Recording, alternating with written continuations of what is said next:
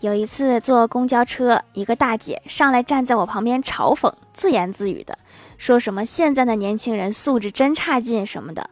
我听了一会儿，实在受不了了，噌的一下就站起来了，然后一瘸一拐的走到旁边站着。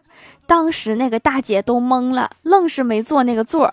直到下车的时候，我一路小跑下车，仿佛听到了大姐在车上的怒吼声。我赢了。